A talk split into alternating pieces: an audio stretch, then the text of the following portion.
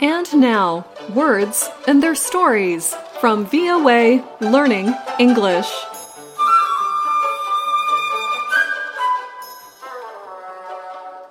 On this program, we talk about words and expressions from the English language. We also give examples on how to use them. Today, we are going to talk about coins.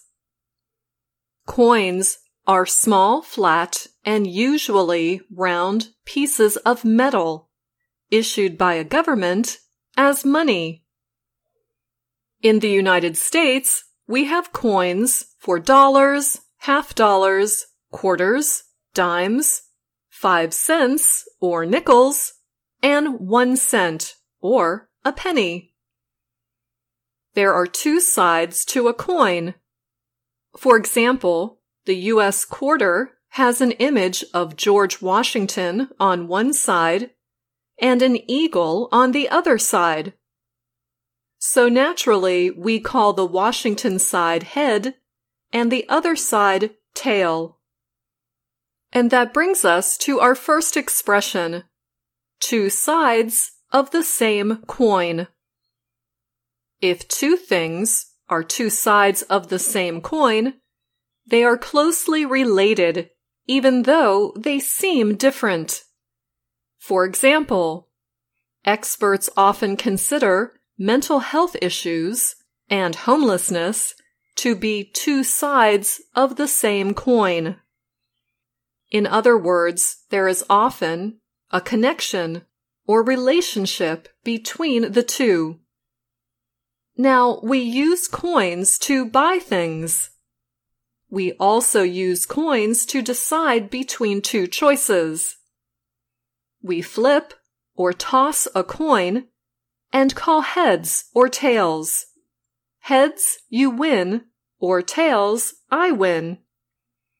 Whosever call matches the side of the coin showing is the winner.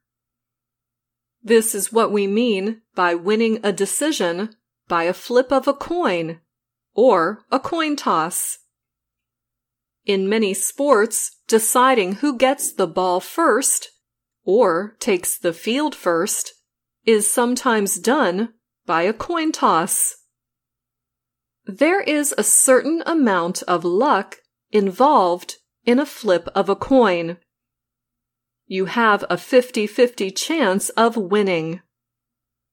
For some things, those odds may not be good enough. When the stakes are very high, meaning when you could lose a lot, you might not want to flip a coin. For example, it would not be a good idea to bet double or nothing of your entire life's savings by flipping a coin. There is a 50-50 chance of your losing everything. If the two choices are both good and nearly equal, a coin toss might be the perfect way to come to a decision. Let's say you and your best friend want to go out for dinner. She wants Italian, you want Korean. You both like the two restaurants, so a coin toss is a perfect way to decide. We also use this expression to describe a situation where two outcomes, usually opposite, are likely to happen. And they will be decided by chance not by reason or scientific research. To some degree, the results are out of your hands. Here's an example. It's out of your hands whether the rain will come today. I could also say, it's a coin toss whether the rain will come today. And that's all the time we have for this Words and Their Stories. Whether or not we will be back next week will not be decided by a flip of the coin. We will definitely have a new program for you.